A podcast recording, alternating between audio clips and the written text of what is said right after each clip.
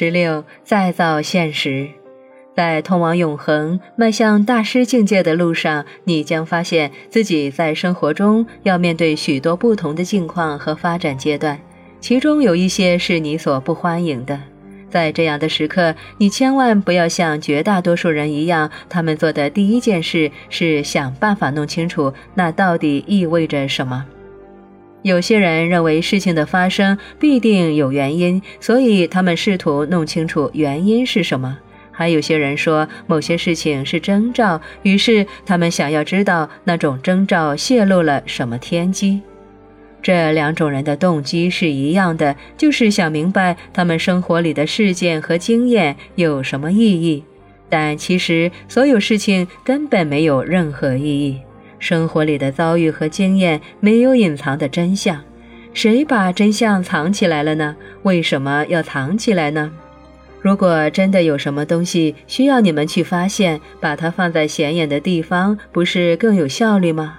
如果神真的有什么话要对你们说，为什么要把它变成一个你们必须予以破解的秘密呢？直截了当地告诉你们，不是更方便、更友善吗？实际上，一切事物都是没有意义的，除非你去赋予它意义。生活是无意义的。这对许多人来说难以接受，然而它却是我最大的礼物。通过让生活变得无意义，我给了你们机会去决定生活中的一切的意义。你们可以定义自己和一切事物的关系。实际上，这意味着你们可以去经验你们心目中自己理想的身份。这就是自我创造。是依照你对自己的身份曾有过的最伟大的憧憬去再造全新的自己。所以，当一件事情发生在你们身上，不要自问它何以发生，去选择它发生的原因，去决定它发生的原因。如果你们不知道该怎样选择或决定，那就随便想一个，反正你们向来是这样的。你们总是在杜撰各种事情的理由，或者事情为什么会那样的原因。然而，在绝大多数时候，你们是无意识的这么做。现在，请有意识的去做出你们的决定，有意识的过好你们的生活。别再追问生活的意义，也别再追问任何事情或境况的意义，去给它意义。然后根据你和他的关系去宣称和宣布、表达和经验、实现和变成你心目中理想的身份。如果你是一个敏锐的观察者，你将会发现，在生活中，你总是不停地将相同的境况带给自己，直到你再造了一个全新的自己。这就是通往大师境界之路。那些大师。以及走在通往大师境界路上的学生，他们知道世间一切无非幻觉。他们决定幻觉出现的原因，然后借助这些幻觉，有意识地去创造接下来将要经验的自我。无论面对哪一种生活经验，有一道公式，一个过程，可以帮助你也走上通往大师境界之路。你只要说出下面这几句话就可以了：一。在我的世界里，没有一样东西是真实的。二，所有事物的意义都是我给予的。三，我说我是什么人，我就是什么人。我说我的经验是什么，它就是什么。这就是应对各种生活幻觉的方法。现在我们再来看看几个现实生活的例子，复习一下前面说过的一些道理，以便加深你们的理解。面对需求的幻觉时，你可能会觉得你的经验特别真实。需求会以两种伪装出现在你面前：你的需求或者别人的需求。当需求作为前者出现，它会显得较为紧迫，恐惧也许很快随之而来。这取决于你想象出来的需求的本质。例如，如果正在想象你需要氧气，你可能会立刻感到恐慌，这是合乎逻辑的，因为你觉得你有生命的危险。唯有真正的大师或者有过濒死经验、知道死亡并不存在的人，才有可能在这样的情况下保持冷静。其他人需要经过训练才能做到，但这是有可能做到的。被谬的是，这时候能给你们帮助的恰恰是冷静。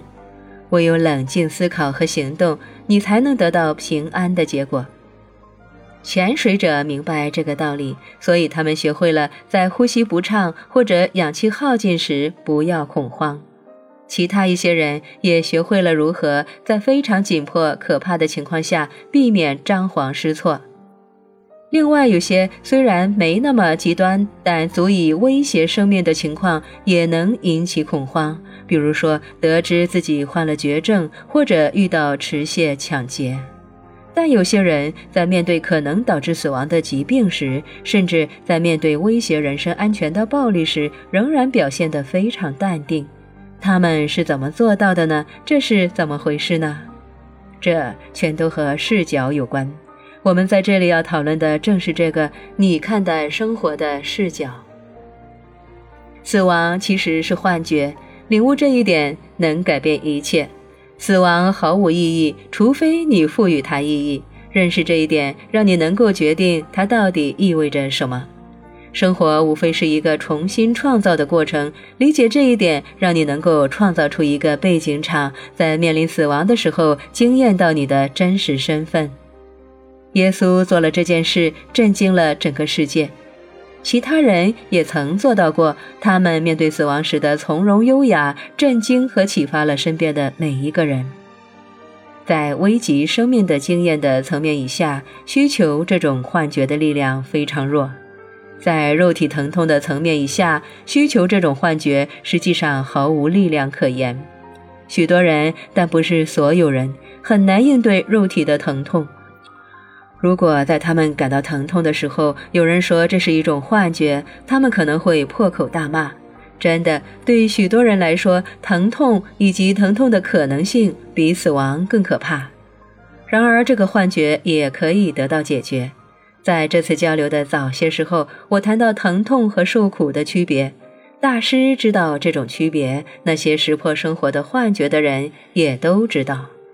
需求的幻觉暗示人类需要没有疼痛才能避免苦难，才能快乐。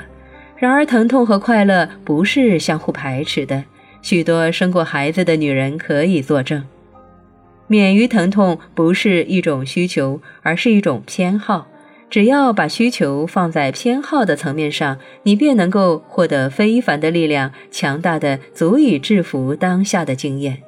你甚至能够制服痛苦，因为足够强大，你可以忽略它，而它往往因此而消失。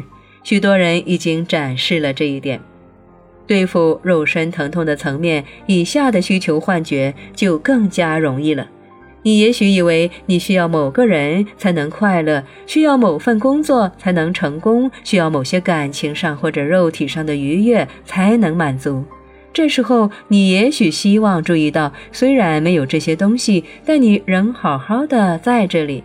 那么，你为什么觉得自己需要这些东西呢？仔细想想，你就会发现，其实你并不需要这些东西。没有这些东西，不影响你生存，甚至不影响你快乐。快乐是一个决定，而不是一种经验。只要你决定快乐，你将会快乐，哪怕缺少了你以为你的快乐所需要的东西。这是你应该理解的几个重要道理之一。所以，下面我要重述一遍：快乐是一个决定，而不是一种经验。你只要决定快乐，你将会快乐，哪怕缺少了你以为你的快乐所需要的东西。你的经验是你的决定的结果，而不是它的原因。巧合的是，爱也是如此。爱不是一种反应，而是一种决定。一起这个道理，意味着你已经走在前往大师境界的路上。需求的第二个伪装是别人有需求。如果没有识破这个幻觉，你可能会让自己陷入一种困境，不断的想要满足别人的需求，特别是那些你爱的人，比如说你的孩子、配偶或者朋友。这可能会导致你和接受帮助的人双方心怀不满，然后变成火冒三丈。被妙的是，如果你持续满足别人，包括也许尤其是子女和人生伴侣的需求，那么与其说你在帮助他们，无宁说你削弱了他们的能力。这个道理前面已经讲过。当你看到别人有需求时，请容许你自己利用这个幻觉去表达那种你选择要经验的自我属性。也许你会选择所谓的同情、慷慨、友善，或者你自己的富足，甚至选择所有这些。但要清楚的是，你做任何事都不是为了别人，请牢牢记住这句话：我做的每一件事都是为了自己做的。这又是一个你应该明白的重要道理，因此我会重复一遍。我做的每一件事都是为了自己做的，这是神的真相，也是你的真相。唯一的区别是，神知道这一点。你只要对自己好，不需要对别的人好，因为世间万物都是自己，你和万事万物是一体，没有哪样东西不是你。当你明白这个道理，你对自私自利的定义将会改变。面对失败的幻觉时，你可能会觉得你的经验特别真实。失败会以两种伪装出现在你面前：你的失败或者别人的失败。当你面对貌似失败的境况，请立刻说出这三个终极真相：一，在我的世界里没有一样东西是真实的；二，所有的事物的意义都是我给予的；三，我说我是什么人，我就是什么人。我说我的经验是什么，它就是什么。这是三合一的真相，也就是所谓的圣三一。决定你的失败经验的意义，选择将你的失败称为成功，然后面对这次失败，再造全新的自己。根据当下的经验，确定你的身份，别问自己为什么得到这个经验。没有任何原因，除非你给他一个。所以，请做出这个决定：我得到这个经验是为了在成功的路上前进一步。这个经验是给我的一份礼物，我拥抱它，珍惜它，向它学习。别忘了，我曾经说过，所有的学习都是回忆。因此，为失败欢呼吧！地球上有些开明的企业确实是这么做的。这样的企业如果犯了错误、发现了谬误或者经验了失败，老板会邀请每个员工来庆祝。那个老板明白我在这里告诉你的话，而他的员工也因此愿意为他效犬马之劳。员工什么都愿意做，因为老板已经创造出安全的环境和成功的氛围，让他们可以经验最好的自己和最强的创意。面对分离的幻觉时，你可能会觉得你的经验特别真实。分离会以两种伪装出现在你面前：你的分离以及别人的分离。你也许觉得和神特别疏远，你也许觉得和你的同类完全隔膜，你也许觉得其他人彻底隔离了你。这将会创造出一种比较小的幻觉，也就是孤独或压抑。当你面对貌似分离的境况，请立刻说出这三个终极真相：一，在我的世界里没有一样东西是真实的；二，所有事物的意义都是我给予的；三，我说是什么人，我就是什么人；我说我的经验是什么，它就是什么。这将激发一个由三步骤组成的过程：一，识破幻觉；二，决定幻觉意味着什么。三，再造全新的自己。如果感到孤独，请认识到你的孤独其实是幻觉。请决定你的孤独意味着你和周围世界的主动接触不够多。在充满孤独者的世界里，一个人怎么可能不孤独呢？然后选择再造全新的自己，让自己成为一个怀着爱与别人接触的人。这样做三天，你的心情将会改变；这样做三个星期，你现在的孤独感将会消失；这样做三个月，你将永远不会觉得孤独。到时，你将明白，你的孤独其实全是幻觉，完全在你的掌控之下。即使那些身陷囹圄或者卧病不起、与外界彻底隔绝的人，也可以通过改变内在现实来改变外在经验。这可以通过与神合一来实现，而本书正是要让你拥有与神合一的经验。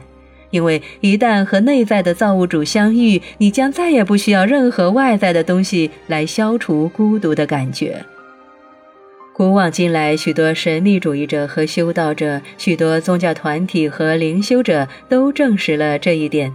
灵性交流以及与所有造物，也就是我合一带来的狂喜，是外在世界里任何东西都无法与之相提并论的。